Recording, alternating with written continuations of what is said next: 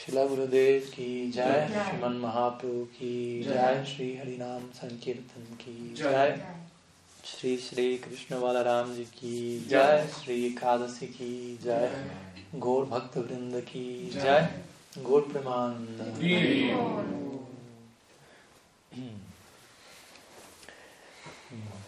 Buenos días a todos. Bienvenidos.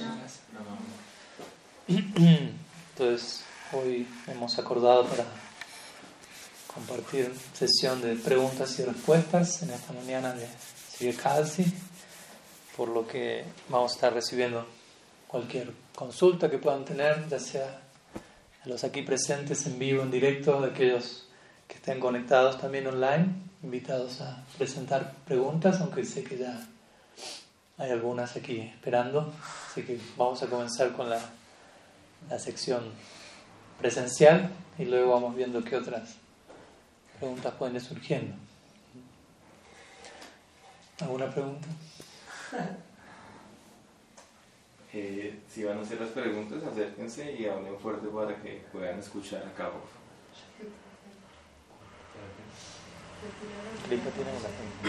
Vamos. Pues yo tenía una, una pregunta para Maharaj.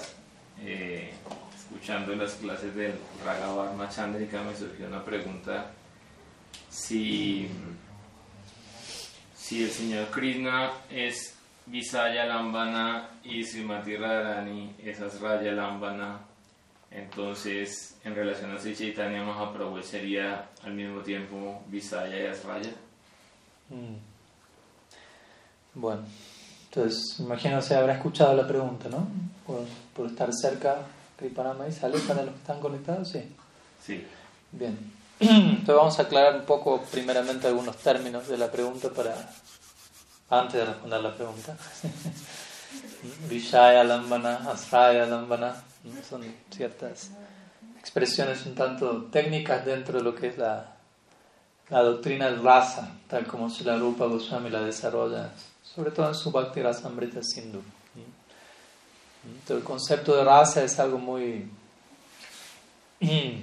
muy interesante y teológicamente complejo. A veces se, simplifica la idea de raza ¿no? y se considera que raza es simplemente la relación que un devoto tiene con Krishna. ¿no? A veces se usa esa expresión en qué raza está ese devoto. Pero en realidad, técnicamente hablando, esa expresión es incorrecta, porque cuando hablamos de la afinidad o la relación que el devoto tiene por Krishna, eso sería lo que se conoce como el Sthai Bhav, el cual es uno de los cinco ingredientes del rasa. Rasa es una experiencia conjunta de cinco elementos, Sthai Bhav, Vibhav, Anubhav, Satvika Bhav y Vyavichari Bhav, o Sanchari Bhav, otro nombre. Todo eso puesto junto, debidamente combinado, es lo que se conoce como Bhakti Rasa. Y esa es la meta última de la, de la práctica Gaudiya Vaishnava. De hecho, como decíamos el otro día, la idea de Prem sigue siendo un concepto abstracto en un sentido, en comparación. Esa es la meta última. Para que quede clara la idea. Entonces, a la hora de hablar de raza, me voy a tener que poner técnico por un momento, así que sepan perdonarme, pero existen estos cinco elementos. Stai Bhav significa la emoción bhav está ahí, que, está, que es predominante, que es fija, firme, ¿no? de un devoto para con Krishna, Madhurya Rati, Sakya Rati, Sakya Bhav, Madhurya Bhav, como quieran llamarlo, la cual a partir de ello van a, va a generar todos los demás elementos, si se quiere, que son Vibhav, Anubhav, Satvika Bhav y Vyavichari Bhav. ¿Qué significa? ¿Cuáles son? Brevemente, no, no los voy a mencionar. Um, Vyabhichari Bhav, por ejemplo, son, se conoce como éxtasis transitorios. ¿no? Son todos Bhavs, diferentes Bhavs. ¿no? Nuestra escuela se especializa en, analizar en sumo detalle el mundo del, del Bhav, del éxtasis.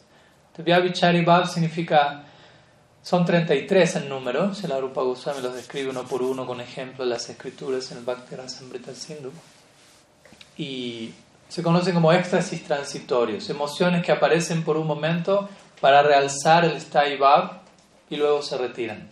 Así como olas en el océano, que aparecen, hacen que el océano rebalse, por decirlo así, y luego continúan. No, no son Stai no son emociones permanentes, sino transitorias, que vienen, realzan el Stai y continúan. Son 33 en número y hay de todo tipo, incluso muchas de ellas parecen, eh, ¿cómo decirlo? Estar ligadas a las emociones mundanas que uno experimenta aquí, porque se habla de desánimo, ira, envidia. Y dice, ah, pero hasta ahora me habían dicho que me tenía que deshacer de todo eso, hasta la clase de ayer. Pero aquí estamos hablando cómo todo eso se expresa en otro marco, ¿no? en el marco del Bhakti Rasa. Por lo tanto, hay full circle, como dirían en inglés. ¿no? ¿No? Primero hay envidia, ira, hay que deshacerse de eso. Pero cuando llegamos a la morada del prema, nos encontramos, uy, todo eso vuelve a estar ahí, pero expresado debidamente con Krishna en el centro, si se quiere. Vyavichari Bhav. Luego está. Um, um, Anu, Sattvika Bhav, otro de ellos, Sattvika Bhav son éxtasis existenciales, Sattvika tendría que ver con eso, son diferentes emociones que surgen eh, sin, ¿cómo decirlo? Sin uno estar consciente de ello, ¿no? Como temblores, empalidecimiento, erizamiento de los vellos, desmayo, lágrimas, no es algo que uno está consciente de que eso está aconteciendo, pero aparece involuntariamente, se lo puede llamar a veces éxtasis involuntarios. Luego, anubhav son otra variante de éxtasis que se considera como voluntarios, como cantar, danzar, ¿no? a, punta del bhav, del stay bhav que hay, eso le impulsa a uno a expresarse extáticamente de una forma u otra. De vuelta, son varios en número, yo los menciono hacia el paso. Entonces ya hablamos de Stay Bhav, Vyavichari Bhav, Sattvika Bhav y Anubhav. Nos queda el último que es Vibhav dentro del cual va a estar esta idea de Vishaya Lambana y Asraya Lambana. Ya vamos a la respuesta al Prabhu pero hay que darle un poco de contexto al tema. Vibhav tiene que ver con. se subdivide en dos en realidad. Esas subdivisiones Alambana y um, Udipana. Udipana significa estímulo. Se refiere a todos los elementos que estimulan el Bhav particular de uno. Entonces, si uno tiene un Bhav en Madhurya Bhav, eh, ciertos elementos como la estación de primavera o elementos ligados al amor romántico, por decirlo así, van a ser estímulo especial. Una forma en particular de Krishna, ciertos nombres, ciertos ornamentos que van a estar ligados a, la relación que él tiene con Sri Radha y para alguien en Radha Dasyam eso va a ser el Udipana apropiado. De vuelta, si la Rupa Goswami escribe todo esto en sumo detalle, yo aquí estoy nomás compartiendo que existe. y Alambana, la otra subdivisión de Vibhav, se subdivide en dos al mismo tiempo. Y es eh, Vishaya Alambana y Asraya Alambana, que es los términos que utilizó aquí Kriparam Prabhu en su pregunta. Entonces, ¿qué significa Vishaya? Alambana significa algo así como sostén. Vishaya es como objeto, es, significa objeto, y Asraya significa refugio, y en este caso también como como recipiente. Entonces, Krishna es considerado Vishaya Lambana, significa el objeto del rasa o del amor, del prem, como queramos llamar. Y Sirada en este caso es considerada Asraya Lambana, o el refugio, aquella que personifica ese amor del cual Krishna es el objeto perfecto. ¿Se va entendiendo usted? Entonces, ese es un punto importante, como mi Guru Maharaj diría, no solamente debemos darnos por completo, sino que debemos encontrar a aquella persona que tenga la capacidad de recibir por completo todo lo que queremos dar. El disfrutador supremo. Bhaktaram San Krishna, es en las palabras de Rupa Goswami, Akila Rasambrita Murti, el objeto perfecto de todo raza. Todos los razas se encuentran en su punto de, desembocadura en Krishna. Otra forma de Bhagavan, como dijimos, no tiene la capacidad de reciprocar a todos los acercamientos como Krishna sí lo, es, lo tiene. Entonces Krishna es el Vishaya Lambana, el objeto perfecto de raza y Sri es la personificación de ese efecto hacia Krishna. Ahora también podemos invertir la idea, ¿no? porque de vuelta cuando digo Sri es el Asraya Lambana, ella representa el principio del, devoto, porque un devoto también es un Asraya Lambana del Bhakti Rasa en relación a Krishna. No es que solamente Sri es Asraya Lambana y, Krishna, y nosotros nadie, Lalita, Vishaka, Nanda, Yasoda, ellos también son Astraya Lambana en sus respectivos razas. Ahora, a la inversa se puede decir lo mismo. ¿no? En el caso de Sri Krishna, Sri Radha es el Vishaya Lambana. para Sri Krishna. y Krishna se las raya lambana, de un tipo de afecto hacia Sri Radha. Entonces también se habla de ambas lados. Obviamente si la Rupa Goswami lo presenta en la dirección de Krishna siendo el objeto de todo raza. Entonces hasta ahí me siguen básicamente la idea. Bueno, ahora la pregunta de Kriparam Prabhu se traslada al Gor Lila. Hasta aquí estamos hablando del Krishna Lila, si la Rupa Goswami presenta su, su doctrina del Bhakti Rasa exclusivamente en términos del Krishna Lila y de Krishna, Braja Krishna siendo el objeto perfecto. Él no entra en detalle con el Gor Lila, él, los Goswamis no hablan en detalle acerca de Nityanavadvip, ¿no? y eso ha llevado a que a ciertas practicantes, básicamente una sección de un grupo únicamente, no consideren la, la existencia eterna del, del, del Gor Lila, Nityanavadvip, porque su punto es los Goswamis nunca hablaron de ello.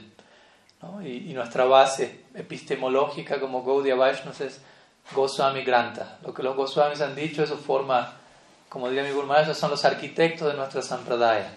Ellos tomaron, el, como dijimos el otro día, el volcán dorado de éxtasis de Mahaprabhu y de eso hicieron algo accesible para nosotros en la forma de sus obras. Y ellos prácticamente, ellos no describieron el Nitya Lila de Mahaprabhu, o sea, el, el, el Gor Lila en en el mundo espiritual, digámoslo así. En un sentido, existe el Nitya Lila en el sentido que el Gor Lila siempre se está exhibiendo en, diferentes partes de la tierra, pero para algunos eso no es posible en el mundo espiritual. Obviamente, ¿no? nuestra idea es otra, basada en lo que Vishwanath Chakrabarti Thakur dice y ciertas indicaciones de los Goswamis. ¿no? Y Vishwanath siempre ha sido muy experto en tomar esas indicaciones de los Goswamis y mostrar la plena implicancia de ellos. Entonces la pregunta es, ¿qué ocurre en el Gor Lila? Krishna es Visaya Lambana, en el Krishna Lila, Siraya Sasraya Lambana. ¿Cómo se expresa en el Gor Lila? Y la pregunta es, ¿será que Mahaprabhu es ambas cosas al mismo tiempo? Porque también escuchamos Mahaprabhu Sri Chaitanya Radha Krishna Nahayanya. Rupa Nug Janera Jivan. Mahaprabhu es Radha y Krishna combinados. Entonces uno puede decir. Entonces, está Visaya Lambana, Sraya Lambana en un mismo núcleo.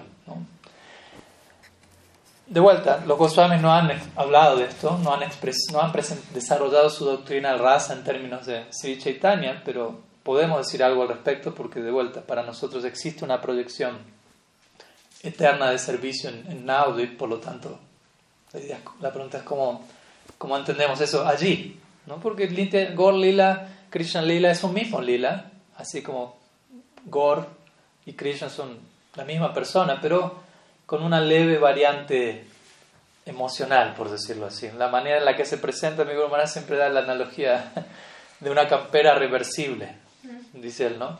Entonces, con una campera que es toda negra, con mangas, le dicen aquí, cuello dorado, botones dorados.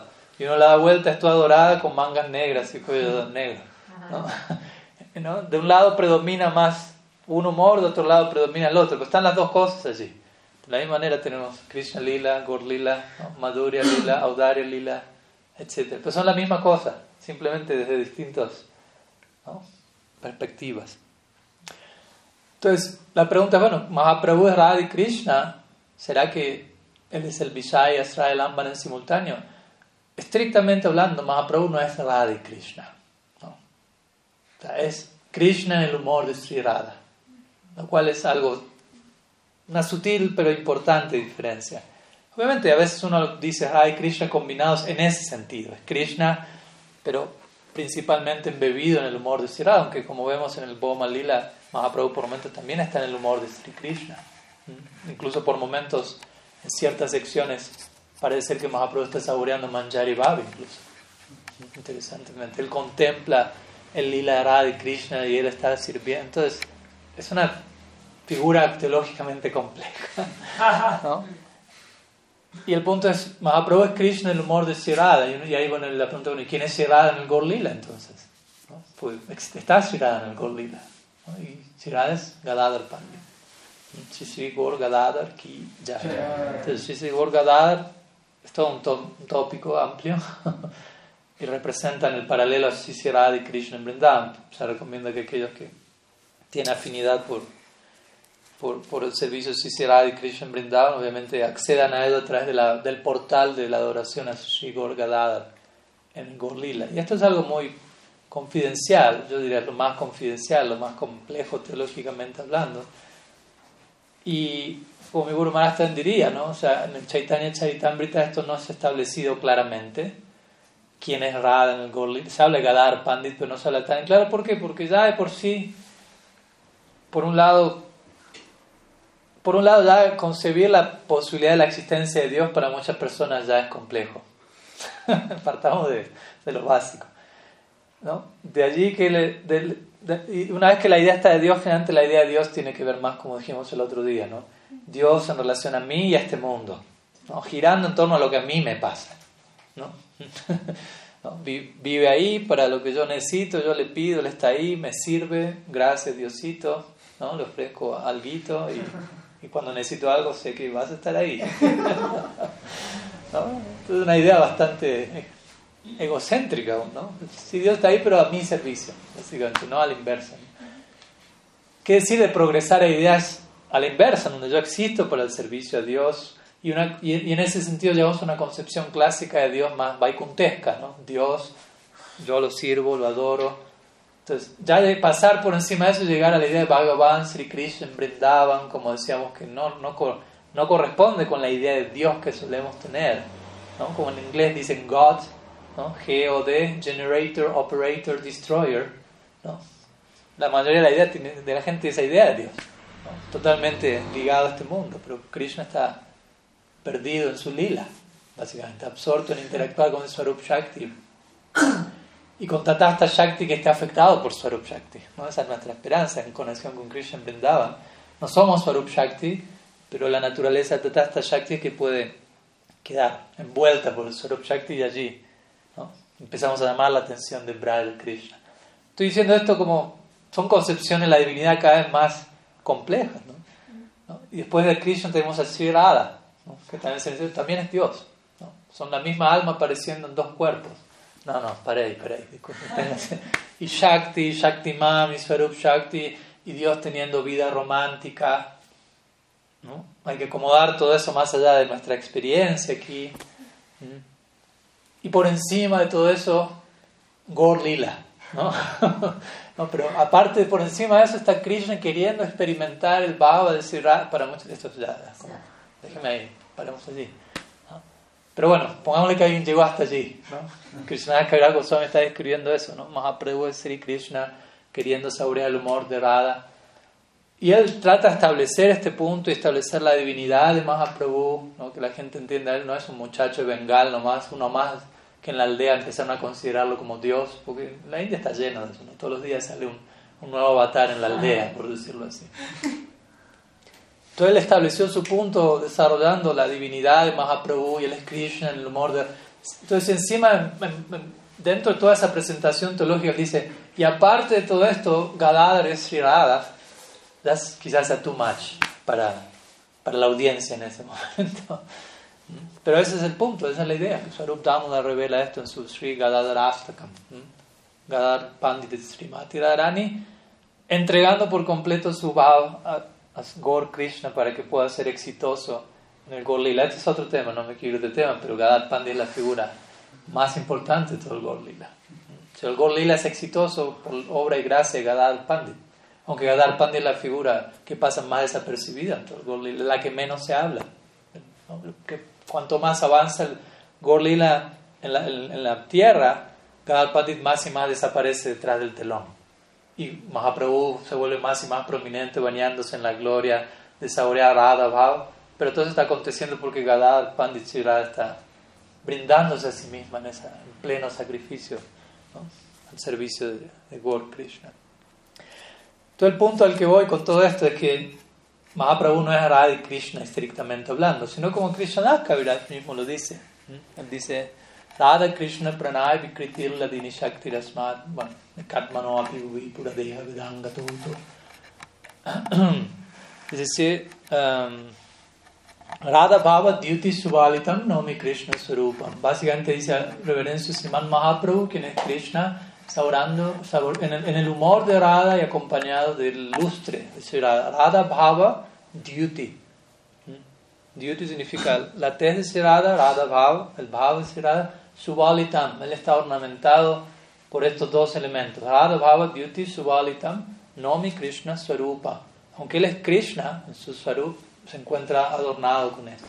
Pero dejan claro allí, él sigue siendo Krishna, pero predominado por el humor de Radha. Entonces, la pregunta en el Gorlila, ¿quién es Vishaya Lambana? ¿Quién es Israel Lambana? Y bueno, la idea sería justamente, así como en el Krishna Lila, Krishna es Vishaya Lambana, Radha es Israel Lambana, lo mismo se traslada al Gorlila.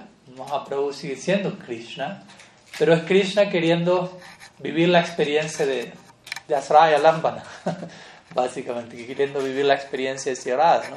dirigiéndose ¿no? a, esa dirección. Pero Sierra permanece siendo quien permite eso en la forma de, ¿no? de Gadad al Pandit. ¿no? O sea, aunque parezca que si las semanas describiría poéticamente Gadad Pandit como una bolsa vacía, ¿no? como quien se ha vaciado por completo para para llenar a, a Sri Krishna Chaitanya. Entonces, pero Krishna, sí, o sea, en, los ojos de Sri en el Gorlila, recordemos, el Gorlila es, es, otro humor, por lo tanto Sri se presenta acorde al humor del Lila, eso es algo importante, no es que uno entra a cualquier Lila y, ¿no? Como a veces se propone en la doctrina Gornagar, ¿no? Vamos a tener vínculo romántico con Mahaprabhu porque él es Krishna, sí, pero es Krishna en un humor en particular, y uno debe servir a Bhagavan en su lila de acuerdo al humor en el que ese lila se manifiesta. Cada lila tiene un humor en particular. Como lo vemos, los sabios de Andakaranya querían unirse con Ramachandra, Madhurya Rasa y dijo, no puedo. Este es Ram Lila, no es Krishna Lila, es otro humor, no podemos interactuar de ese lugar. Krishna Lila permite eso. Entonces, Lila hay un tipo de humor. Entonces, Shirada adopta la, la, posición apropiada para eso en la forma Gadadhar Pandit. ¿Mm? Obviamente esto no ocurre en un punto del tiempo, ¿no? Entendamos esto y se mantiene como Asraya Lambana, teniendo un tipo de afecto por el objeto, su objeto de, afecto Sri Krishna, pero la naturaleza lila es tal que ella está regalando, si se quiere, extendiendo su propia experiencia al objeto de su afecto en la forma de Sri Chaitanya, quien puede vivenciar su experiencia desde ahí. Por eso digo, es algo complejo, pero, pero no es que estamos diciendo que Asraya y Visaya se volvieron uno en en la forma de... Para nosotros, como, como sadhakas y como aspirantes a, entrar en este Asraya Lambana, personificar un tipo de afecto al servicio del Vishaya Lambana, el objeto de afecto en, en el Gorlila va a ser Mahaprabhu. Él es el Vishaya Lambana. Así como el objeto de afecto en el Krishna Lila es Krishna para todos los razas, aunque obviamente es otro tema allí, ¿no? Pero ya Radha Dasyam es un tema complejo porque Krishna sigue siendo el Vishaya Lambana para todos los razas, pero en Radha Dasyam aparece algo que en donde si Radha es Asraya Lambana, pero su, su, influencia se vuelve más predominante para aquellos, aquellas, ¿no? en su servicio. Pero bueno, básicamente eso sería, ¿no? Entonces uno en, en, el Gorli, la uno va a servir a Mahaprabhu en, en Dasya, ¿no? Ese, es, unánimemente para todos la el, destino en el Nityanavadip da un dasya, pero no un dasya vaikuntesco, un dasya mezclado con un tipo de sakya, de intimidad, ¿no? en la línea en la que uno debería desarrollar su vínculo de servicio con Sri Guru. Hay dasya, pero todo eso debería progresar en la forma de sakya, pero no un sakya obviamente informal o mundano, sino un sakya que, habla más bien de Vishramba, Vishrambena Guru Seva, dice Rupa Goswami. Uno debe ir al, al Guru con confianza, un tipo de, intimidad, de afecto, pero, pero sobre la base de una consagración de, de Dacia. Entonces, en el Gor Lila, Mahaprabhu es visto en eso ustedes, el objeto de servicio en Dacia Rasa, y podríamos decir que Gadar Pandit representa de todas maneras como es la personificación misma de ese Dasya Rasa, Dasya Rasa hacia Mahaprabhu, porque se está brindando todo su ser autoabnegación total al servicio de Sri Chaitanya Dev en el Gorli. Bueno, algunas ideas podemos seguir, pero sé que hay otras preguntas entonces. Sri Sri Gorgadadar ki ¿Qué otra pregunta hay? Acá Braya Haridas pregunta. Pero está ahí atrás Braya Haridas. Ah, pero para que se escuche la pregunta. Sí. Se ha dicho que estamos experimentando el Gobra Lila. ¿Qué significa esto y qué implicancia tiene para la vida del sadhaka? ¿Qué se, ha dicho? Sí, seguimos con el Gorlila entonces. Gorlila aquí ya. Y sí, obviamente que Gorlila, como mencionamos siempre, es no solo la puerta de entrada al Krishna Lila, porque también eso se enfatiza muchas veces, pero también se corre el peligro de terminar viendo al Gorlila como un mero puente. ¿no? Que es la puerta de entrada y después vamos al Krishna Lila. El Gorlila nos ayudó a llegar al Krishna Lila, pero como decimos, para nosotros el también representa una, una realidad eterna, igual o más importante que el Krishna Lila, por decirlo de alguna forma. Tampoco queremos entrar en mejor, peor, algo por el estilo. Y también en, en, cada practicante va a haber afinidad, ¿no? y va a haber proporción. Algunos van a estar más inclinados a, a un lila, al otro. O sea, hay, hay lugar para todo eso. ¿no? Eh, entonces, sí, la pregunta tiene que ver con: estamos participando del Gor Lila. De hecho, el otro día salió ese tema, ¿no? mencionando esta idea de Vishwanath Chakrabarti Thakur, que él dice: para, lo hablamos el otro día, creo, ¿no? Para uno desarrollar el Prem en las, en las subetapas necesarias para entrar en Golok Brindavan, no tiene que nacer primero en Boma Brindavan, en Raghavan Machandra que hablamos de eso. Y alguien puede preguntar, ¿y qué acerca al Gorlila? O sea, que uno tiene también que nacer en el Gorlila, donde se esté ejecutando en algún planeta Tierra, porque el Gorlila siempre está aconteciendo en algún planeta Tierra, algún universo. ¿Será que también hay que nacer ahí en paralelo? Cuando uno nace en, el Krishna Lila, también, de vuelta, no ha sido esto elaborado por, por nuestros acharyas fundadores, los Goswamis, ni siquiera por Vishwanath Chakrabarti.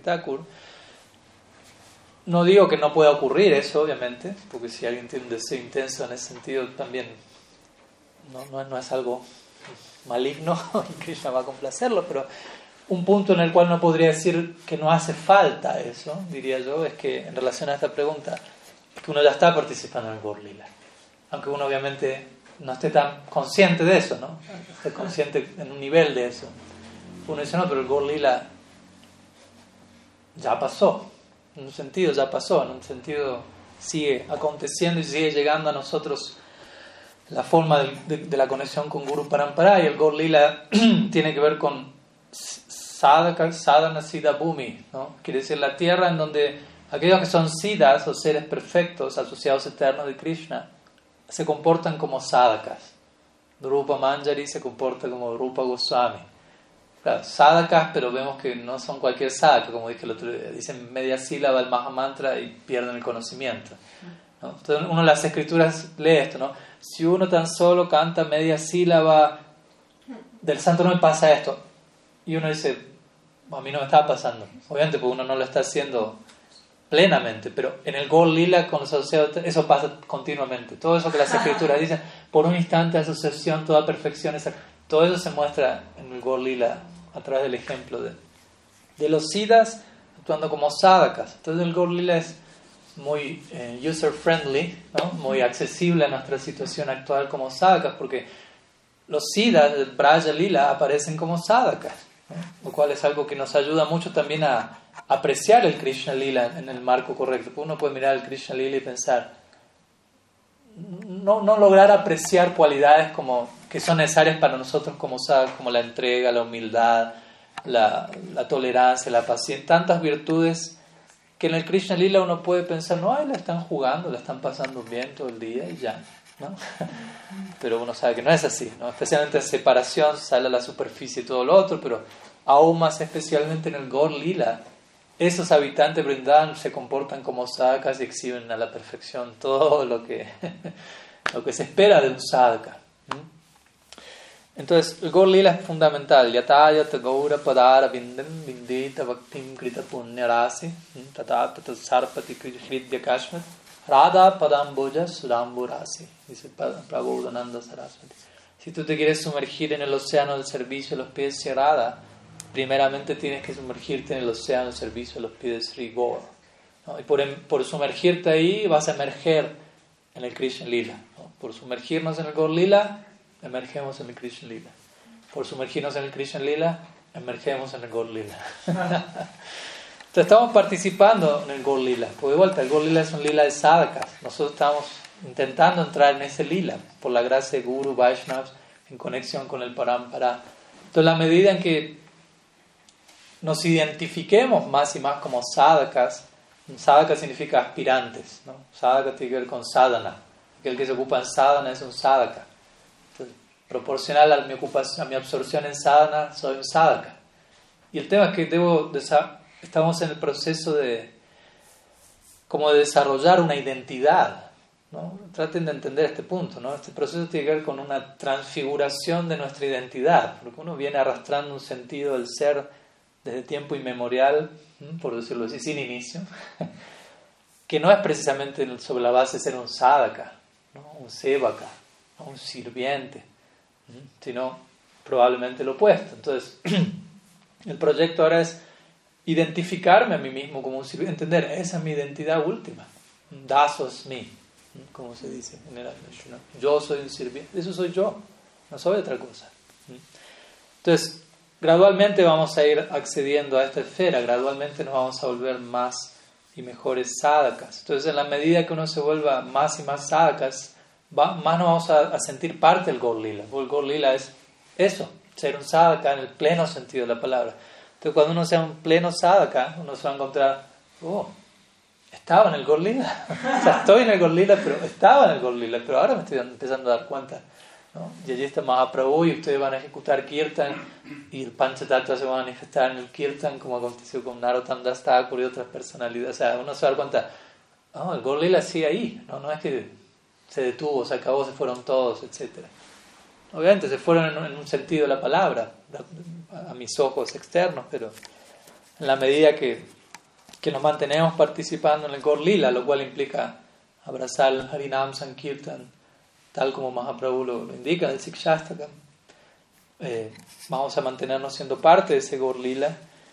Y como digo, en ese sentido no hay necesidad quizás de nacer en el Gorlila eventualmente, aunque también dejamos abierta esa posibilidad.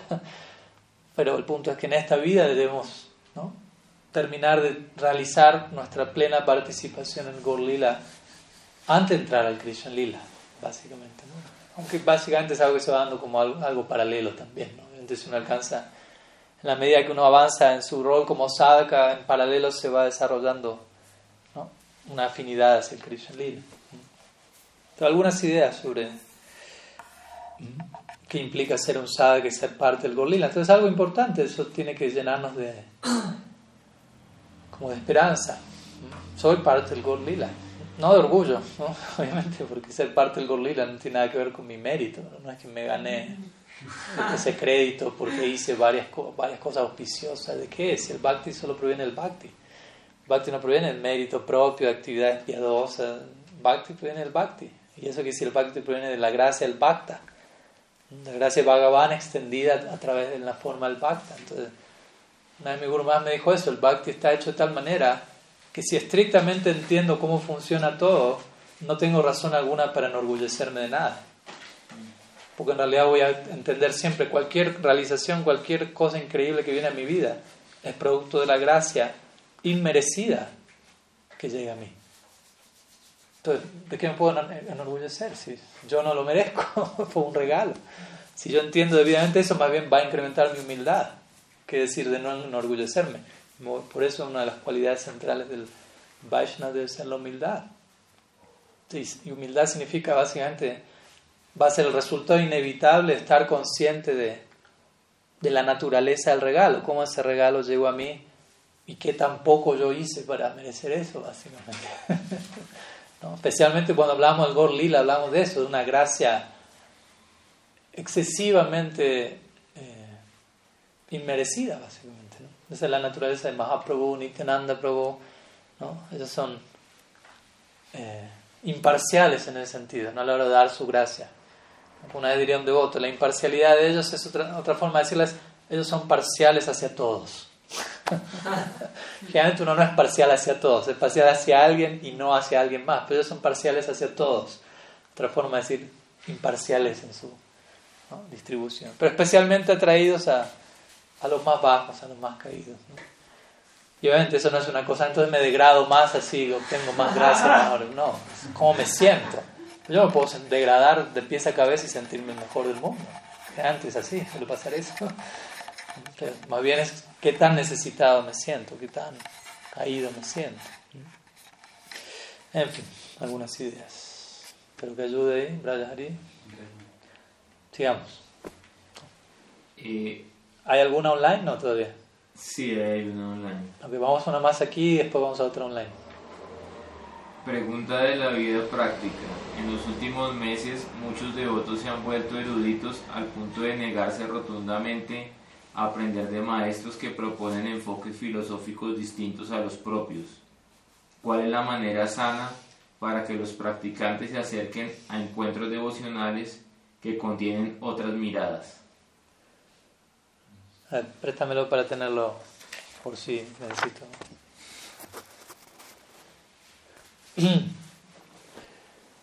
Pues...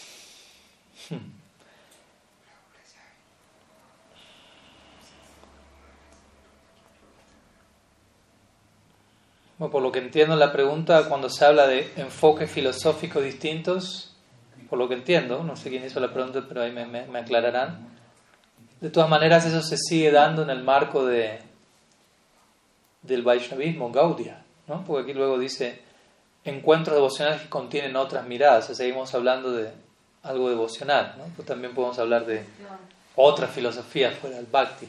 Pero bueno, en un punto hay variante y no hay variante, ¿no? Pero, o sea, volverse erudito, ¿no? La pregunta empieza siendo devotos, se han vuelto eruditos. ¿O qué significa volverse erudito en el marco del bhakti también? ¿no? Obviamente no simplemente es adquisición de conocimiento, al menos para... Krishna, por ejemplo, el Bhagavad utiliza, cuando utiliza la palabra pandit, que suele relacionarse a la idea de erudito, dice vidya vinaya sampane brahmanika vihastini pandita samadarshina. lo primero que él dice en ese verso es humildad. Vidya vinaya sampane. Alguien dotado de conocimiento y humildad, va a ver con igual ojo a todas las personas. Dice, un brahmana, una vaca, un elefante, un perro, un come perro. Pandita es samadarshina. Aquel que es sama, tiene samadarshina, quiere decir que observa a todos más allá de su designación relativa. Él es un pandit. Una idea, por empezar, una idea genérica de qué es ser erudito, no es solamente a ver, miren todos los versos que me acabo de aprender el último fin de semana o algo así, nada de eso, ¿no? ser erudito no, no, es un, no, no, queda limitado a la esfera intelectual, sino que se traslada ¿no? a la visión que uno te Acá el verso que acabo de citar, Gita, habla de la visión que alguien tiene. No es solamente sé en teoría que todos son alma, más allá del cuerpo. No, los veo así.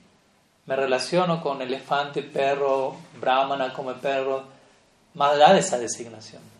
Krishna en ese marco obviamente está describiendo los diferentes tipos de ojo, ¿no? Y como uno, si alguien juzga a alguien por su designación externa, eso es algo rayásico, básicamente, ¿no? Es un hombre, es una mujer, colombiano, argentino, lo que fuere, ¿no? Eso es raya guna. Todavía estoy.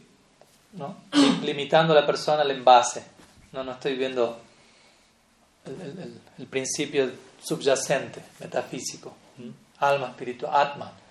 Partiendo de la idea de Atman, todos son Atman. ¿No? Eso es importante entenderlo, porque uno puede decir, bueno, pero por encima de eso existen designaciones espirituales y hay variedades, sí, pero para llegar ahí con éxito y ser maduro a la hora de ver esas diferencias, primero tengo que tener la base más universal subyacente. Y muchas veces es el peligro de una, de una teología tan desarrollada como el Gaudiya Vedanta, que se habla de algo tan elevado en donde uno no se preocupa por, por, atravesar las etapas previas a eso tan elevado y quiere, piensa que ya porque conoce algo de la filosofía y todo, ¿no? ya está ahí y no necesita ver a todos como Atman, no necesita alcanzar ciertos hábitos sádvicos, no necesita elementos que deberían ser parte de, un devoto. Krishna el Bhagavad Gita habla de, diferentes cosas, karma, gyan, bhakti. Obviamente habla solo de bhakti en un sentido superior y otras cosas en contraste con Bhakti, pero para siempre remarcar el punto. Pero a la hora de describir, ¿no? un sabio es esto, un sabio tiene esta cualidad, o sea, y después hablar de su devoto, él implica, mi devoto tiene todas las cualidades que mencioné antes, además de todo esto. que caracteriza al devoto. No quiere decir que por yo ser devoto ¿no? tengo una licencia para no, no, no desarrollar otras virtudes que encuentro incluso en otros senderos fuera del bhakti que son virtuosas. ¿no? ¿Se entiende el punto? ¿no? Porque si no, de vuelta, ser un devoto se vuelve una excusa para... ¿Para qué? Para no ser devoto en última instancia. Entonces, si alguien es realmente erudito, como digo, la primera definición que dimos Bhagavad Gita, Krishna está describiendo a un pandit como alguien que ve a todos por igual. Y sobre esa base, obviamente, ve a, Atman en todos. Y si hablamos de un devoto, un devoto no solo ve a Atman, sino debería ver a Atman junto con el potencial del Atman. Porque si uno no, si uno no ve ese potencial, uno está mismo saboteando su propio potencial. ¿Se entiende? O sea, si yo elijo ver a todos como cuerpo, pero yo quiero ser considerado como alma, es absurdo. O si yo veo a todos como Atman, pero solo veo mi potencial como Atman y no el de los demás, tampoco estoy debidamente, no voy, no voy a sacar buen provecho del mío. Es como el que pide misericordia, pero no está dispuesto a que a otros reciban misericordia. Si la señora dice eso, ¿no? Estamos todos haciendo la fila en la, en la cola de misericordia. Entonces, si Krishna de repente se le antoja darle misericordia a alguien inesperado, uno no le va a decir a Krishna, pero ¿por qué le diste misericordia a él? ¿Qué hizo él para.? No, no, dice, pero misericordia es eso. ¿No? Estamos haciendo la fila, en la, estamos en la fila de misericordia, no podemos pedir justicia ahí. En el momento en que pedimos justicia, automáticamente quedamos descalificados de la fila de misericordia. Y muchas veces uno pisa ese palito. Recuerdan la analogía, pisar el palito. Uno pide misericordia, que ya misericordia, misericordia. A él no, pero mira misericordia. ¿Pero por qué? ¿Por qué tanto? Pero así funciona la misericordia. ¿Se entiende? Cuanto más cuestiono eso en el otro, más pierdo yo, es menos derecho tengo a yo solicitar esa gracia, que de vuelta no es un derecho, no tengo mucho.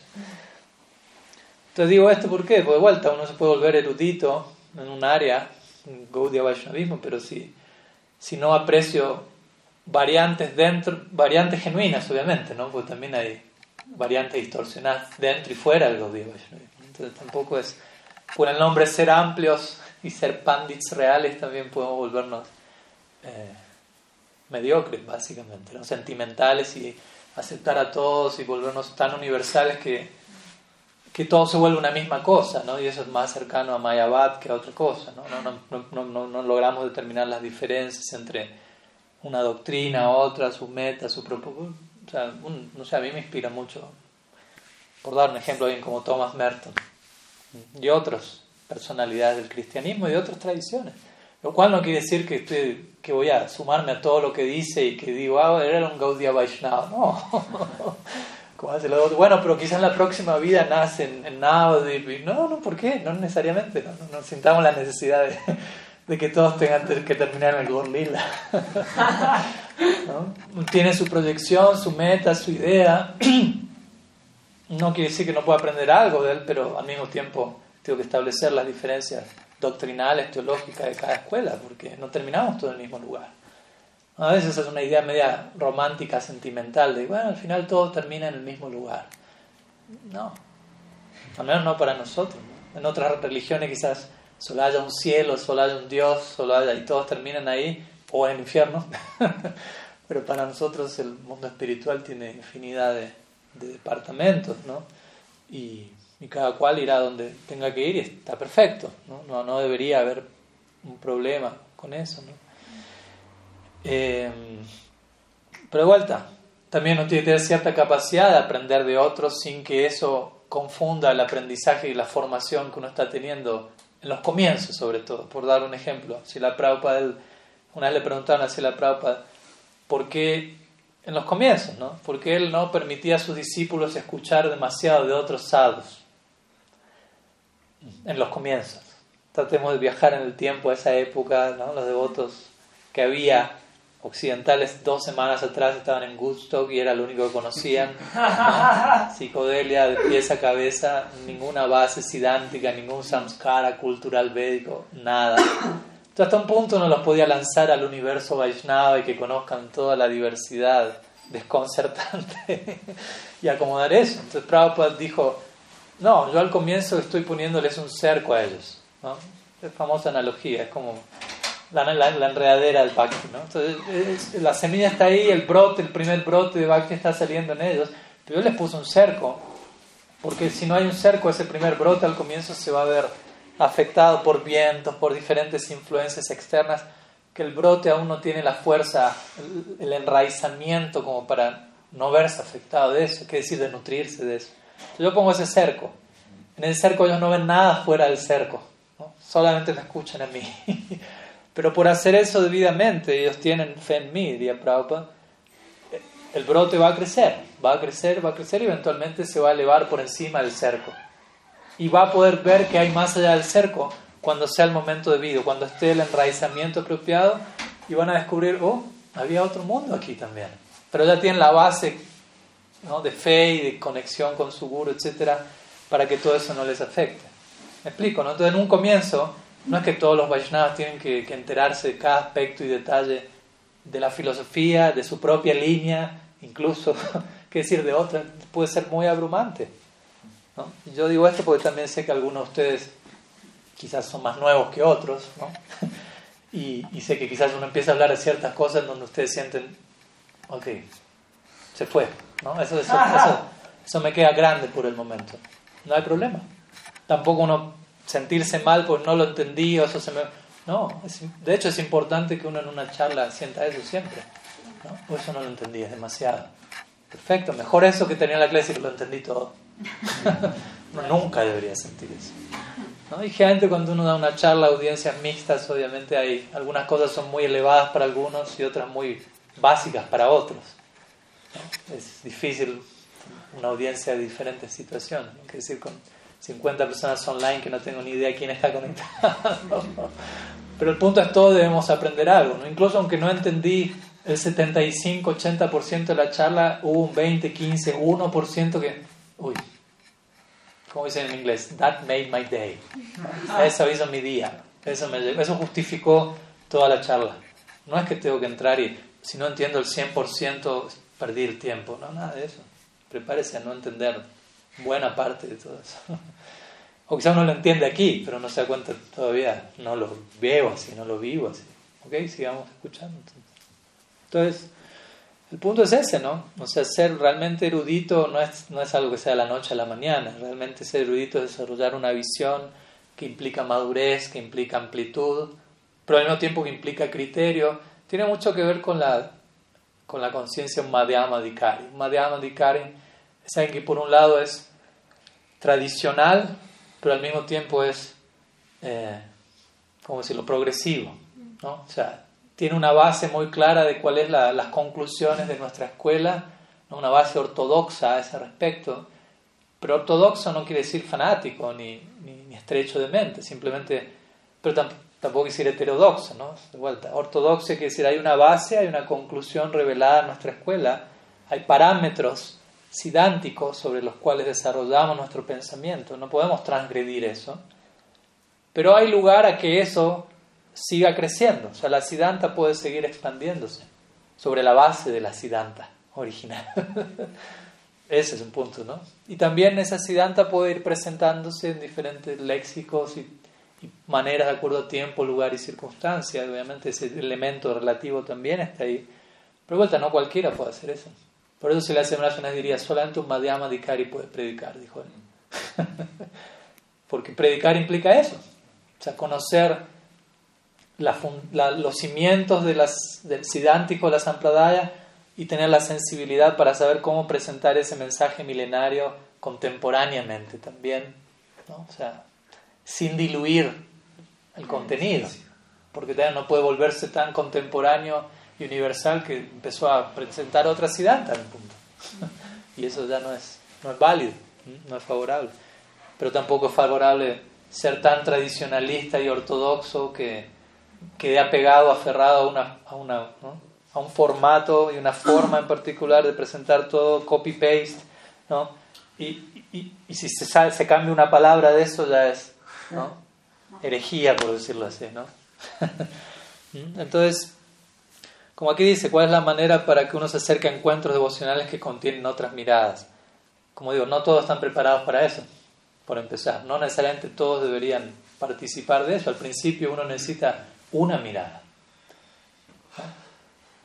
Ya es bastante una mirada, ¿no? Conectarse con un sado. Y obviamente en la medida que, que uno conecta debidamente, porque si no de vuelta en el nombre de, no sé, las escrituras dicen, uno puede tener un Diksha Guru, pero muchos Siksha Gurus. tampoco es barato. No es que, ah, bueno, voy por todos lados y todos son mis Siksha Gurus. ¿No? Se termina volviendo un, un show nomás, ¿no? Porque también Siksha Guru no es Ah, di una clase linda y me gustó, mi Siksha Guru. No, eso no es así. ¿No? O sea, traten de, o sea, en un sentido no hay diferencia entre el Diksha Guru y el Siksha Guru. Son dos funciones de un mismo principio, Guru Tattva. Hay un compromiso, hay una relación, hay una entrega, hay un intercambio, hay un, desarrollo de la relación que toma tiempo. No es solamente un capricho. Ah, él es mi Siksha Guru. El otro ni siquiera está enterado que es mi Siksha Guru, pero oh, me inspiró en mi Siksha Guru. Exacto, ¿no? También, ¿no? Como una, dijo Tulananda Maharaj, ¿no? A veces uno dice, ah, tal devoto no me inspira y él sí me inspira. Y muchas veces cuando decimos no me inspira, en realidad estamos diciendo no me gratifica. ¿no? no me dice lo que, me, lo que quiero escuchar, ¿no? No, no, me, no me mantiene en mi zona de confort, me saca de la zona de confort. Pero ese es el rol del guru. Mi guru Maharaj diría eso. El rol del maestro espiritual es incomodar al discípulo. En un nivel, obviamente, ¿no? Tampoco tanto. Pero sacarlo de la zona de confort, a eso me refiero, ¿no? Cuando, porque uno tiende a la zona de confort. Y cuando lo sacan un poquito, mm, vuelve a la zona de confort. Y lo sacan, vuelve a la zona de confort, ¿no? El otro día estaba escuchando una, una charla de un Win, ¿cómo se llama el nombre? Bueno, famoso en el mundo como Iceman.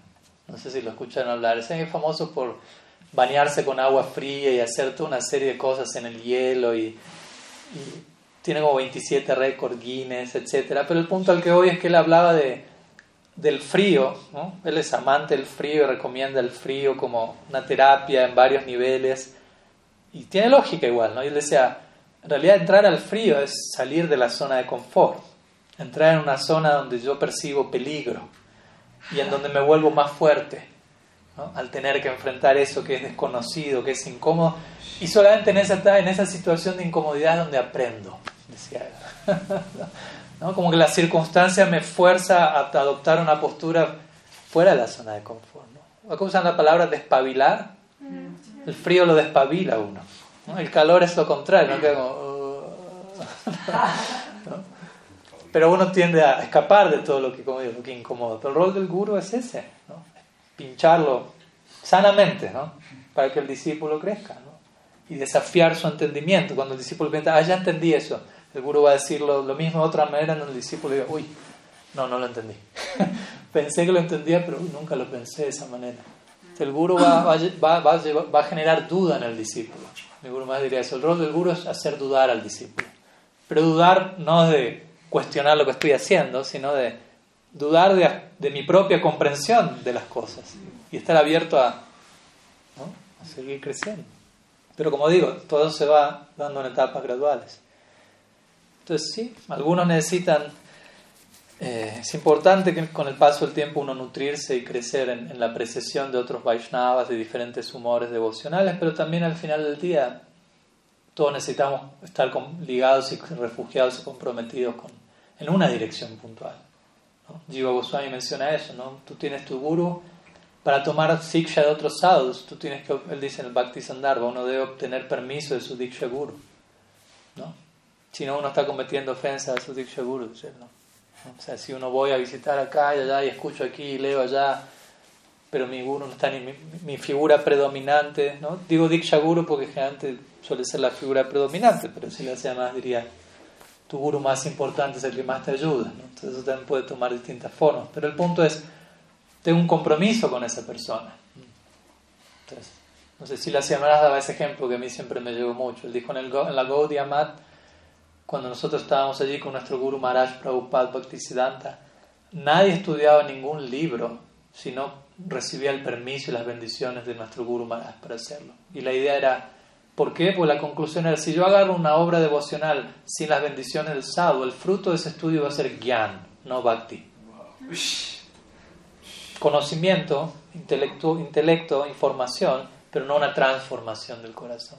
Para eso debo hacerlo con las bendiciones del sadhu. Yo leí ese artículo una vez y dije, nunca más en la vida abro un libro sin pedirle bendiciones a mi y, y, lo sigo haciendo y siento que me, ayuda mucho eso. ¿no? O sea, antes de, abordar una obra, lo hago con la no, no es un espíritu independiente, ¿no? no porque me gustó la tapa del libro, por decirlo así. Pues también se puede volver un, un ejercicio independiente. O sea, no, no, no ayuda a, la identidad que estoy tratando de desarrollar. Soy un sevaka, no soy alguien que, que vive para servir a mi guru. ¿Se entiende la idea, no? De vuelta, todo eso tiene que aplicarse con flexibilidad y no como...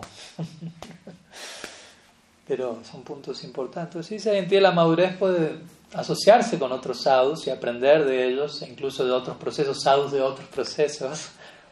Pero hay que tener una base firme en, la conexión de, de, la de la escuela de uno para lograr hacer eso. Si no, eso puede sembrar dudas y diluirlo todo y, como dicen, al menos allá, el que mucho abarca, poco aprieta. ¿Aquí también? Okay. ¿Hay una pregunta ahí? Sí, que me acordé de alguien, de un teólogo que decía, el diálogo interreligioso es para personas maduras en su fe. Mm. Si Thomas Merton diría eso en un libro que yo me acuerdo leí que él hablaba con una Tich Nach Nai, ¿cómo es el monje budista famoso? Bueno, mm. él tuvo una bastante interacción con Thomas Merton y ellos, ellos diálogo interreligioso y decían, verdadero diálogo interreligioso en realidad representa un diálogo intrarreligioso. Y eso quiere decir, uno dialoga con la propia religiosidad dentro de uno. O sea, a la hora de yo hablar con alguien de otro proceso, en realidad se está viendo a dónde estoy yo en mi propio proceso. ¿No? Yo voy queda evidente dónde estoy yo para mi propio ideal al, al interactuar con alguien de otra. Entonces, de vuelta, eso requiere cierta capacidad. ¿no? un detalle más que ahora vino a la mente y seguimos. Pero el ideal, el ideal sería ese. Yo me vinculo con alguien de otra escuela Vaishnava, otra misión Vaishnava, de otra doctrina fuera del Vaishnava. Y lo hago de tal manera que lo que le inspira a él o a ella nutre mi proceso en mi propio ideal. No es que me empiece a sembrar dudas, uy, ¿será que ahora me hago mormón o no sé qué? Sino que, y viceversa, ¿no?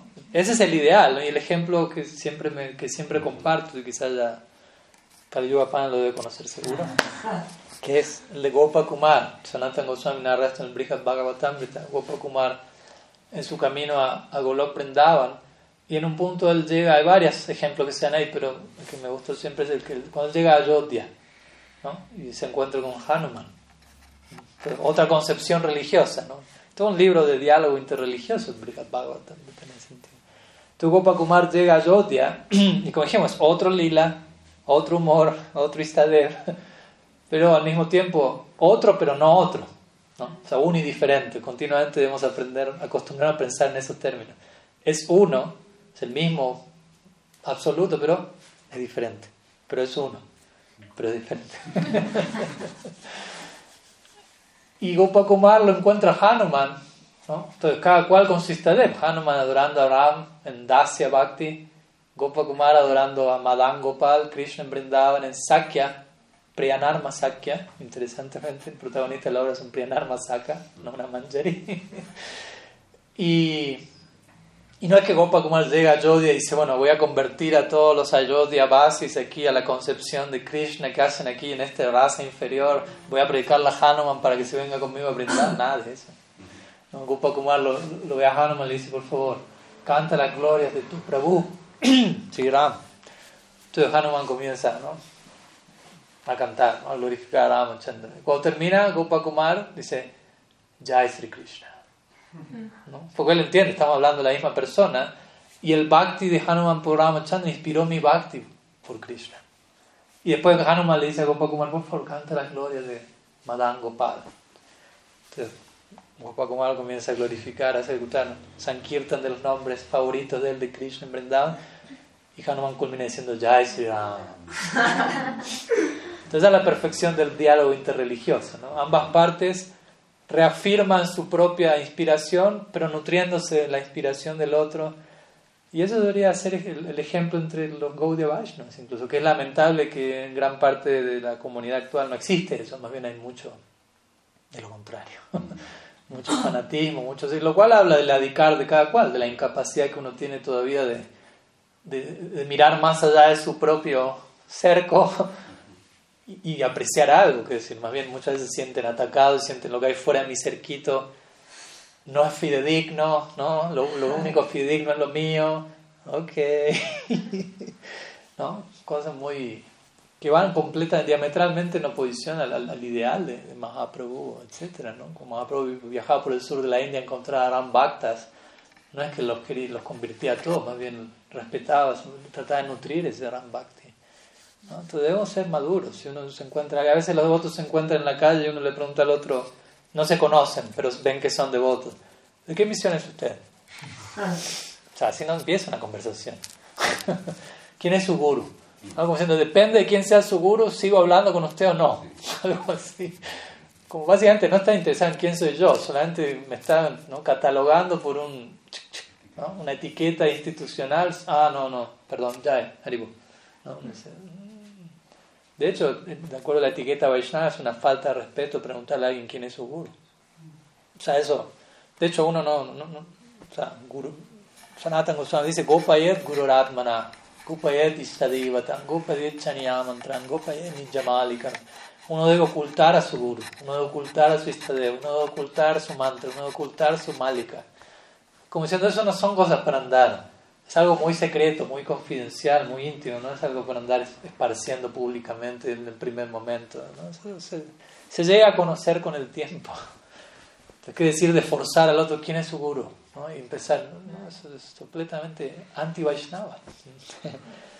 la comunidad necesita profunda educación al respecto, y con esto digo en general, no me refiero a esta misión o a este grupo. En todos los grupos hay devotos de todos los tipos también, ¿no? Hay devotos maduros en, todos lados, hay devotos fanáticos en todos lados. Eso no habla de, de la misión, ni del guru, ni de la sampradaya, sino de dónde está parado cada cual.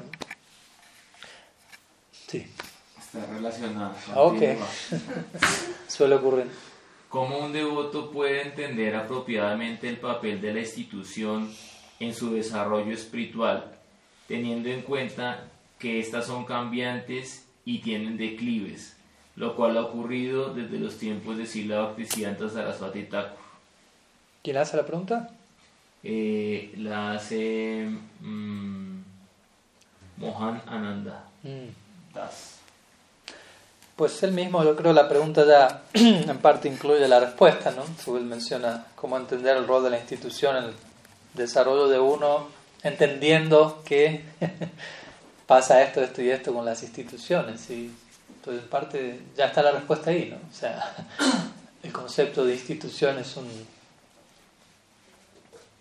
eh, es un mal necesario, diría yo, en un nivel o en otro Obviamente hay, dimensiones institucionales en distintos, pero en un sentido, o sea, institución no necesariamente significa un, un nombre, un edificio, ¿no? O sea, como hablábamos ayer con Kriparam, una persona se puede volver una institución, ¿no?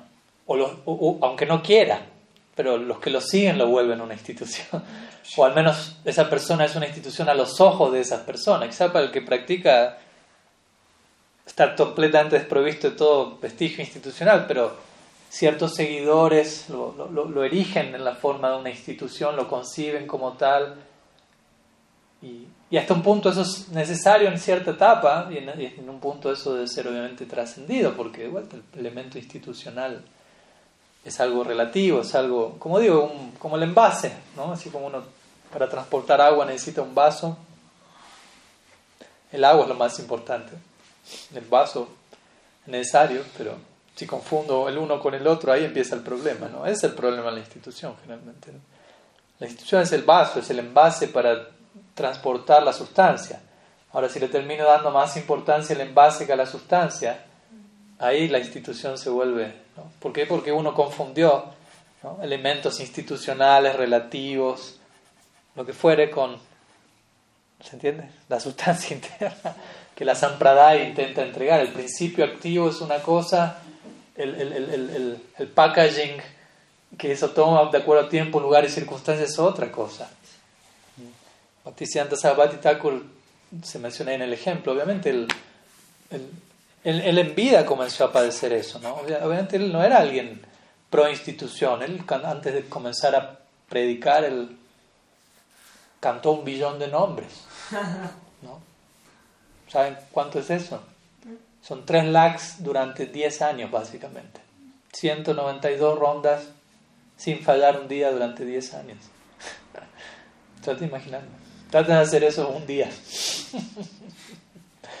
Lo hizo 10 años, naturalmente. O sea, él era un Vajananandi por naturaleza, no es que en su naturaleza necesitaba expandir y administrar porque si no, no sabía qué hacer con su vida devocional. o sea, antes de comenzar su su Gaudiya él estuvo absorto en Srinam durante una década, todo el día. O sea, eso muestra, él diría, ¿no? Un Gostyanandi es el Vajananandi que predica. Un predicador es alguien que está absorto en la práctica y prédica significa mi Guru Maharaj define la prédica así. Prédica significa tú practicas tan seriamente que, que, las realizaciones de esa práctica empiezan a rebalsar. Y cuando eso rebalsa empieza a salpicar a otros. Eso es prédica. o sea, lo que toca a otro como un subproducto de tu propia realización. Y para tener tu propia realización tienes que estar absorto en la práctica. Proporcionalmente a eso hay prachar. ¿Qué es prachar? No traduce prédica analicen la etimología de la palabra, prachar. La palabra achar está incluida. Y pra significa un muy, muy especial tipo de. prachar significa, interesante, achar es conducta, comportamiento, práctica de uno, básicamente. Entonces, prachar, que uno traduce como prédica, significa un tipo muy especial de conducta personal. en otras palabras, si yo practico seriamente, eso automáticamente se vuelve prédica. A veces abro la boca y digo algo, pero mi ejemplo principalmente es lo que predica. Mahaprabhu es el ejemplo de eso. Él convirtió al más grande erudito de toda India, Sarvabhauma Bhattacharya, sin decir nada. Se sentó siete días en silencio, pero su achar era tan potente, su realización eran tales que hablaban por sí solas. Después de una semana el erudito más grande de toda India quedó completamente desarmado. Mahaprabhu no necesitó decir nada. Después dijo un par de cosas así como para oficializar el, jaque mate, pero el silencio lo convirtió, básicamente. Siempre recuerdo esta frase de, creo que era San Agustín o San Francisco, se me corregirá, ¿no? Pues decía, siempre mantente predicando el Evangelio y cuando sea necesario usa palabras. Como diciendo, la prédica continua es qué tan en serio yo me lo tomo en mi práctica, ¿no? Entonces, el punto es que Bhaktisiddhanta Sarasvati Thakur, él tenía esa base, pero él recibió la, instrucción de su guru, Bhaktivinoda Thakur. Interesante, de su otro guru le dijo, no prediques. Gorkishore le dijo, no, nunca vayas a Calcuta. Bhaktisiddhanta Sarasvati Thakur lo primero que hizo al comenzar Gaudiya fue ir a Calcuta. Alguien le preguntó, pero o sea, ¿qué haces en Calcuta? Tu Diksha Gurudev te dijo nunca ir a Calcuta. Dijo, yo nunca fui a Calcuta. Siempre mantuvo a los pies del otro y más espiritual. Calcuta es un estado de conciencia. Brindaban también. Entonces él comenzó su Gaudiya Mat, y como sabemos, él, él, fue muy innovador y él adoptó muchos sistemas, construyó un templo de mármol en Calcuta, lo cual era impensado hasta ese momento en la Gaudiya Sampradaya, todos los Gaudiya Vaishnavas vivían en Puri, y brindaban en su Vajan Kutir, sin, básicamente cantando su lag, absorto en hasta Kali lo que fuere. Y Bhaktisiddhanta abrió un templo de mármol en Calcuta. Es como, ¿what? lo cual le ganó tremenda posición, ¿no? Total controversia, pero de vuelta él era un él podría estar en el, mismo Vajan Kutir que los que lo criticaban, por decirlo así, absorto en Srinam. Pero él recibió una inspiración, una instrucción, él estaba cumpliendo con eso y él colectó millones y millones de rupias para hacer un templo de mármol que en esa época, hoy en día es normal, el templo de mármol en esa época no lo era, pero con un propósito, ¿no? El propósito era Puja la raga pota vange, mata la hariana vishayarange, diría él, ¿no? O sea, esa es su, su, idea de raga marga también, ¿no? Consuman su tiempo y energía, capturen todos sus sentidos al servicio de Sri Guru y arrojen todo eso, ¿no? En este caso él era Lakshmi, millones y millones, y muchos lo critican, pero podrían darle de comer a los pobres que hacen construyendo este templo de antes tenía, quería establecer un punto, ¿no? y, era toda la riqueza de este mundo, todo lo que nos captura la atención, Eso hay que arrojarlo a los pies de Sri Krishna y llamar la atención con ese templo de mármol en relación a esa idea. En la medida que uno mismo haga eso, uno va a verse más y más atraído al Raga Marga, debidamente. Pero claro, con el tiempo en el, en el Bazar Gaudiya este templo de mármol, él encontró que varios de sus discípulos empezaron a pelearse por quiero este cuarto, quiero este cuarto para mí, ¿no? quiero este rincón del cuarto para mí. ¿no? Uno se apega a cualquier cosa. ¿no? Como digo siempre, curso una vez se da una clase y casi todos, cuando vienen a la clase, se sientan todos en el mismo lugar siempre. ¿no? Están apegados a su rincón. ¿no? ya se le digo en las clases, ahora cámbiense todo el lugar y uno siente como, uy, no, incómodo. Entonces él mismo empezó a darse cuenta en vida, ¿no? Esto es un problema. Él dijo, yo voy a tirar, vender todo el mármol y voy a utilizarlo para imprimir libros. Si, si, esto, si, si el, hecho de yo construir un templo de mármol hace que, mi, que el resultado eso que se, es que se empiecen a pelear por qué cuarto ocupar, no tengo problema, vendo el mármol de inmediato, vuelvo al Valle Kutia y uso todo ese Lakshmi para diseminar el mensaje más. Entonces él pudo vislumbrar ¿no? lo que se viene. es parte del precio, no, no, no es que eso, no es que hizo algo mal y por eso pasó eso. Eso pasa cada vez que surge eso. Si las semanas dicen, en toda institución hay contaminación, se mezclan intereses materiales, no por, por, por el fundador de la institución, sino por que las personas involucradas generalmente no, no, son, no están todas en el mismo nivel. Mi Guru Maharaj una vez diría, la comunidad perfecta es Golok Prendada, no existe otra. Sea, no pretenda establecer la comunidad perfecta aquí. No existe. Pues no, somos almas liberadas, no somos nitiasidas. Golok Brindavan todo está perfecto, en armonía, ¿no? No hace falta organizar esta agosto de urgencia porque tal quiere matar a tal y este se robó no sé qué cosa. Pero estamos en Marte Alok, ¿no? Aquí las gunas operan y afectan y, y hay relatividad mezclándose con el principio absoluto.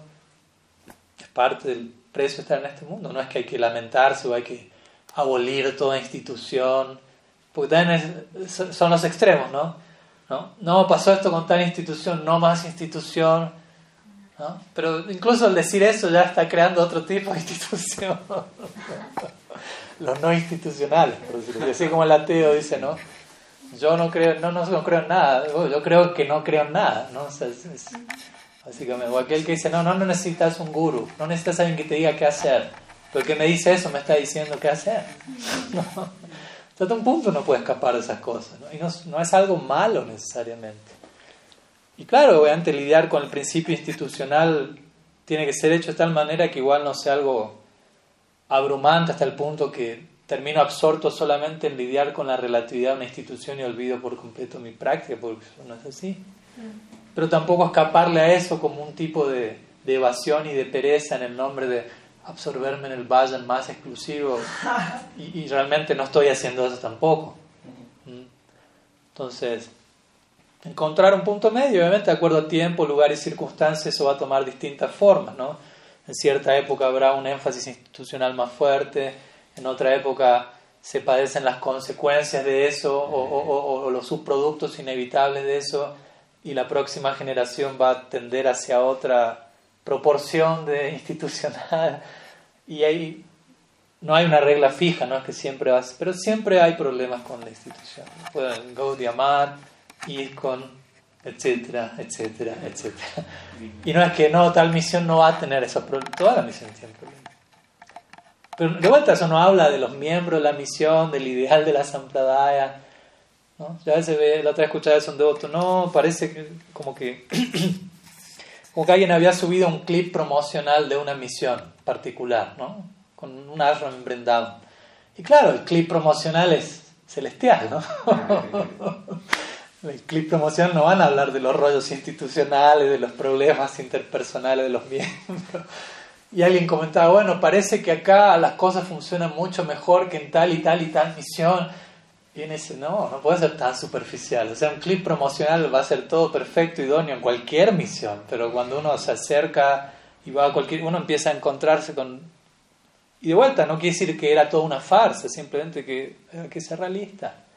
Si no, uno se queda con una idea muy romántica de la conciencia de Krishna. No, tal, tal guru, él es hindú y canta así en bengalí, su misión debe ser todo y flotan en el éter, qué sé yo, cada cual con su idea.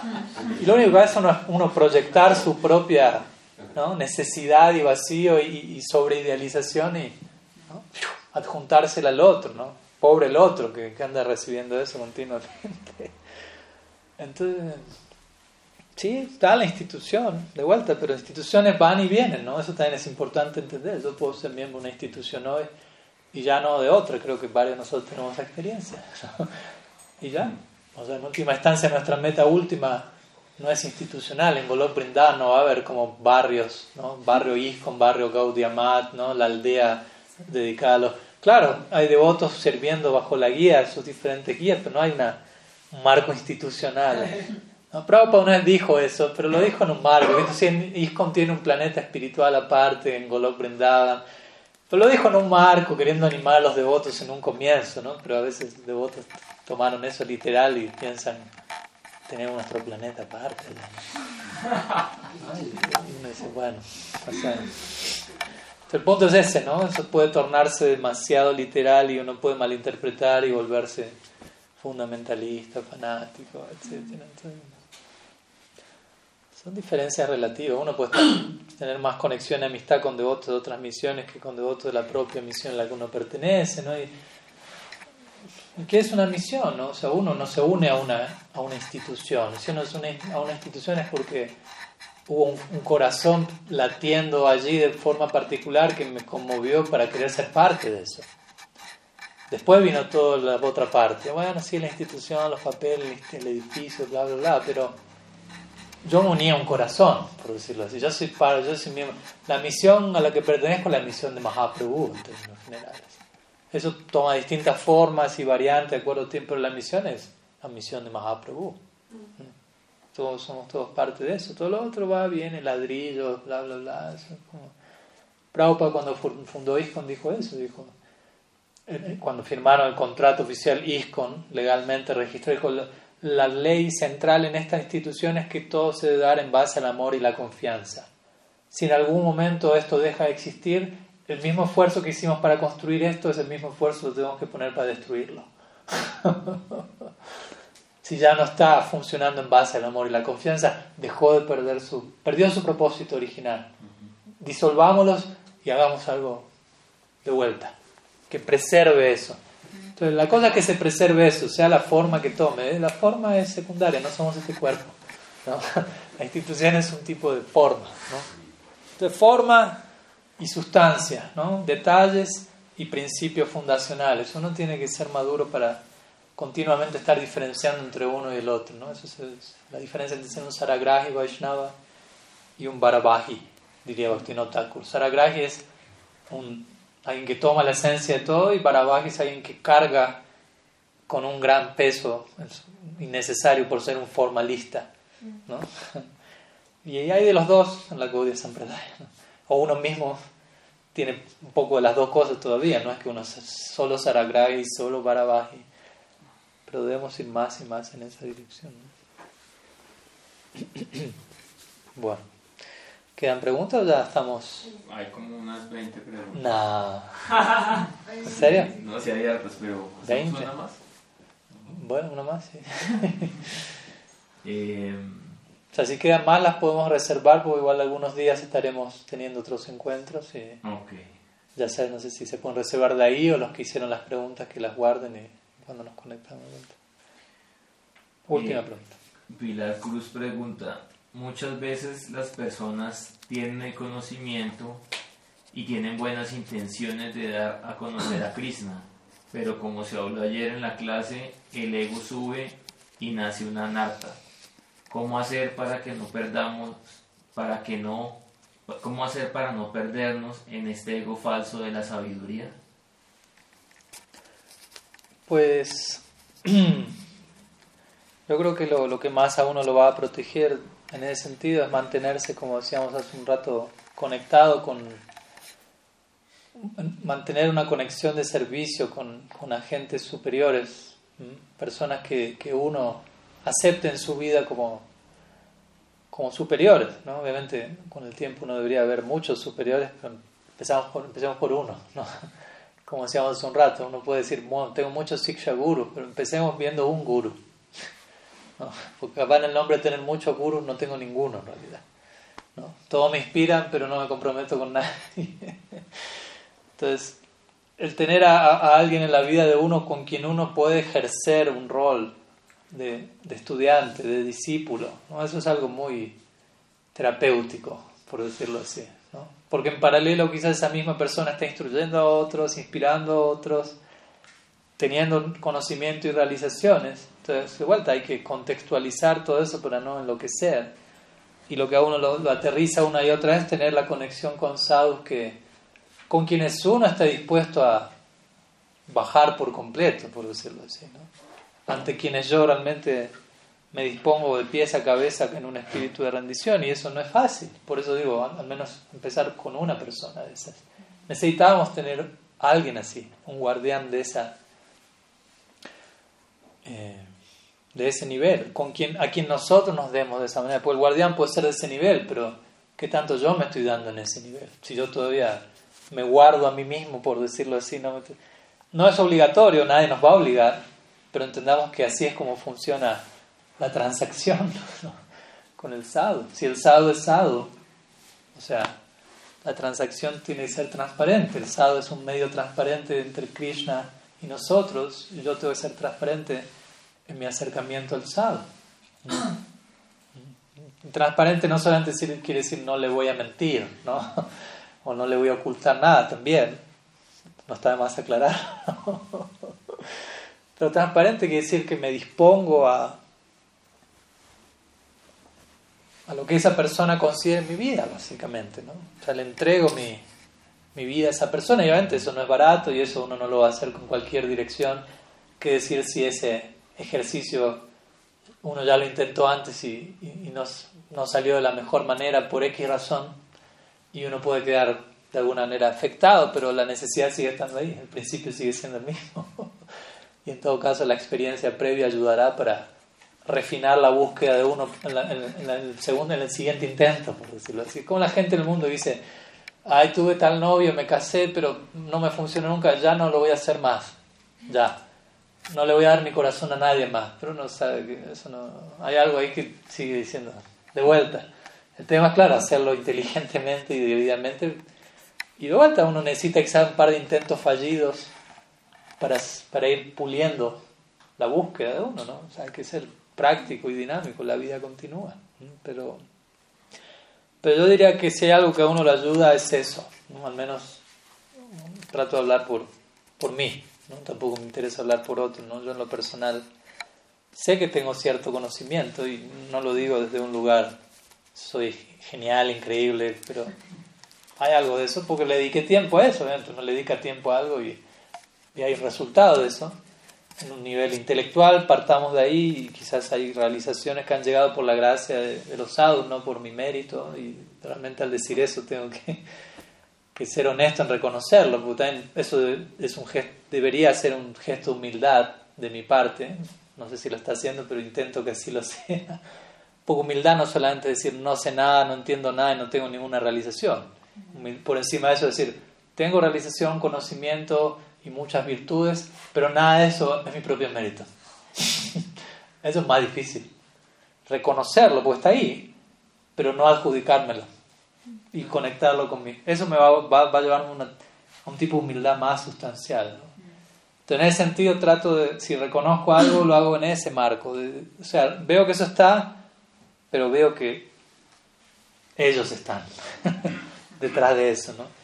Y eso a uno lo ayuda como a a aterrizar, porque si no empieza ese peligro.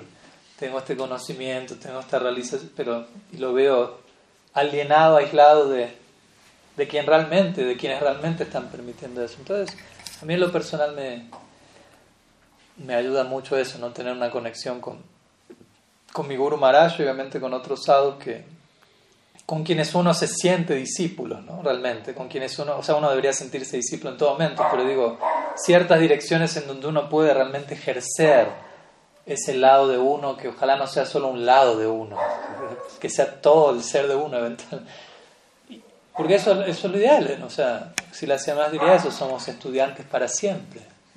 ¿no? Incluso si uno es un guru, y tiene 17 mil millones de discípulos, si lo está haciendo bien, esa persona debe estar sintiéndose más discípulo que todos sus discípulos juntos. Es la única manera que puedo hacer eso. Entonces, guru y discípulo en última instancia son sinónimos los conceptos. Para ser guru tiene que ser discípulo uno y sentirse discípulo. Bhaktisiddhanta Sarabhai diría eso en su famosa charla de Vyasapuya. Se dirigía a todos sus discípulos como, ustedes son mis gurus.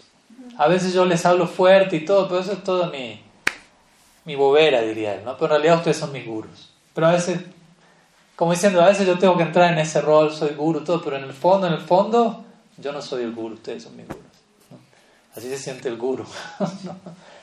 y todos los discípulos que llegan a él van a sentir, oh, este es mi guru, llegando en esta forma para seguir ocupándome más en su servicio. ¿no? Entonces, en vez de tener cada vez más discípulos, tengo cada vez más gurus. Aumenta más mi condición como discípulo, no como mi condición como guru. Cada vez soy más discípulo. Obviamente hay que tener la realización, es fácil decirlo y suena, wow, qué increíble, pero como dice en inglés, you have to walk the talk, ¿no? Uno tiene que caminar lo que está hablando, ¿no? Entonces, pero eso ayuda, ¿no? Para uno no, no quedar intoxicado con kanaka, kamini, pratista, fama, seguidores, posición. Eh,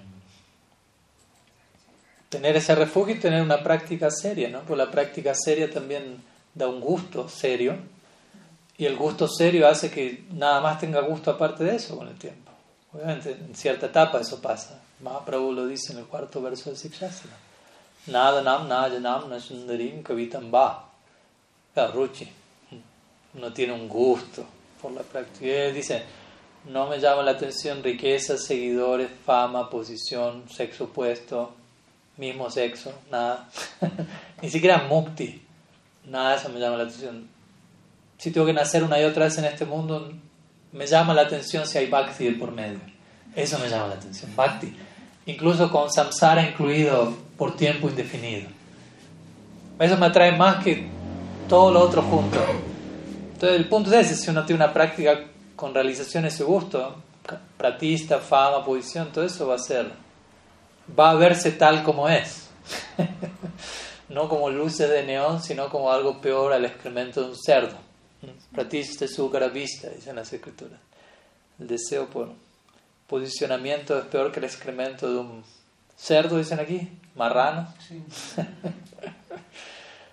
y el cerdo se alimenta de excremento, ¿no? Entonces imagínense lo que debe ser el excremento del cerdo. Peor aún, pratista. Pero para eso uno tiene que tener cierta realización para verlo de esa manera. yo creo que eso, eso lo mantiene a uno cuerdo. ¿no? Mantenerse con asociación de... Y un punto y terminamos con esto, ¿no? No solo de personas superiores, también algo importante que, que yo creo que, que, que, hay que mencionar es tener la capacidad de, de, asociarse con pares. Porque a veces en un punto también termina siendo más fácil asociarse con los que están por debajo de mí y con los que están por encima de mí. Pero no con los que están a la misma altura de, de mi persona y que me van a tratar de igual a igual. Eso es más difícil muchas veces. Es más fácil tener a alguien nuevito que me toma como autoridad o tener una autoridad con quien yo me comporto de una manera o, hago un show de eso. Pero relacionarme con pares que no me van a tratar como algo de igual igual, eso a veces es más difícil todavía. y cuando alguien es avanzado o alguien no sé, por decirlo así, el guru de uno partió de este mundo y esa persona es guru ahora y, no tienen vida figuras mayores, al menos no debería perder ¿no? la capacidad de escuchar a sus amigos, por decirlo así, a los que están de igual a igual. Porque si no, uno puede quedar, como diría Sila Maharaj, intoxicado por Vatsalya. ¿no? Si uno es guru, que intoxicado por Vatsalya, ¿qué quiere decir? Que todos mis bebés me dicen, ay papá, vos sos el mejor del mundo, sos el único, te querés, ¿no? Los discípulos, ¿no? Gurudev, usted es el único, usted hace todo y lo absolutiza. Y entiendo que el bebé va, va a ver eso, el discípulo bebé va a ver eso en su guru, pero el guru tiene que tener cuidado de no quedar intoxicado por Vatsalya, ¿no? Ay, mis hijos son tan lindos, siempre me dicen cosas lindas. No, pero mis amigos, mis hermanos espirituales me están señalando otras cosas, no me gusta escuchar eso. Así que solamente tengo oídos para lo que mis mis hermosos bebés tienen para decirme. Jai Gurudev, Jai Gurudev, Jai Gurudev.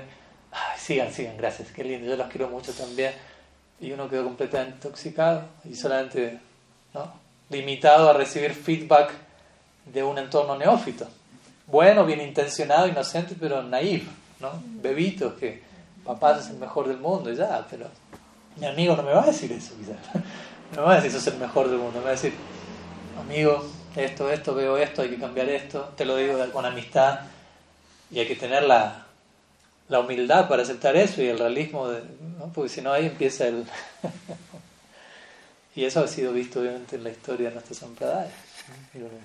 Nadie está libre de eso, y no hay que ser guru para cuidarse de eso. Todos tenemos que mantener esa apertura a, recibir cierto feedback de, de, nuestros pares. Eso también es algo importante. Así que lo sumo a mi respuesta a ese punto. Bueno, ya estuvimos ya una hora y media, así que creo que estamos suficientes por hoy. Hay que procesar también lo, el contenido. Y en estos días ahí anunciaremos en estos días que otros días estaremos compartiendo en las mañanas, pero bueno, esta tarde hoy de vuelta a cuatro y media continuamos con tercer verso del Sikshastakam y si quedaron preguntas las reservamos y se pudieron guardar y si no que las presenten online o los que están aquí en vivo que quedó una pregunta al menos la de ayer la, la, la compartimos en estos días. Sila Gurudev ki jai, Sri Man Mahaprabhu ki jai, Sri Harinam Sankirtan ki jai, Sri Sri Krishna Balaram ji ki jai, गौर भक्त वृंद की जय श्री खालसी की जय गौर प्रमाण